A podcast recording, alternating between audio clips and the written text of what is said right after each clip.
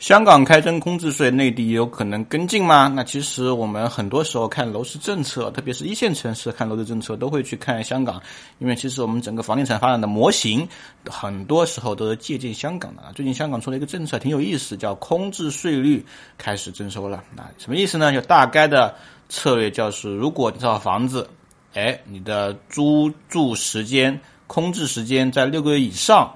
那么你就要缴纳大概两年租金这样的成本，约为楼价的百分之五。换句话来说，一套八百万的房子空置六个月以上，就要缴纳四十万的空置税。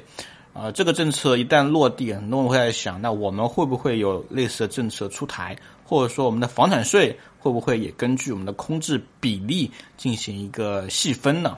呃，但是我个人觉得，其实没有必要进行这样的一个类比啊。为什么呢？其实对于楼市政策来说，其实在一个小城市里面出什么政策都是可以的啊。对于香港这个城市，那其实任何政策都是有可调节的余地的。因为第一个，它并不涉及城市跟城市之间的数据联通；第二个，它的总量样本是可控的，再大政策在一个小样本里面也不会产生特别激烈的震荡。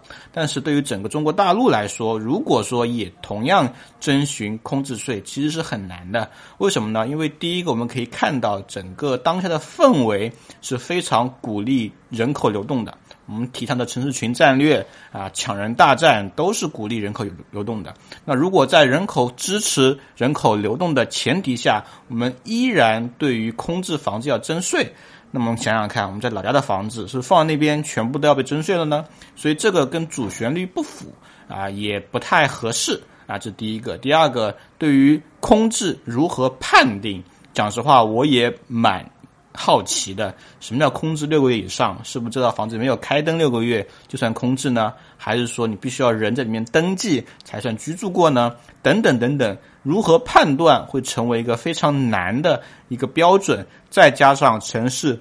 跟城市之间信息没有互通，导致了各种各样的问题。所以我个人觉得，应该不会用空置这样一个非常呃空泛的概念来判定征税的标准啊。而且我也认为，房产税不会跟空置进行挂钩，它只会跟套数、跟面积、跟家庭成员进行挂钩。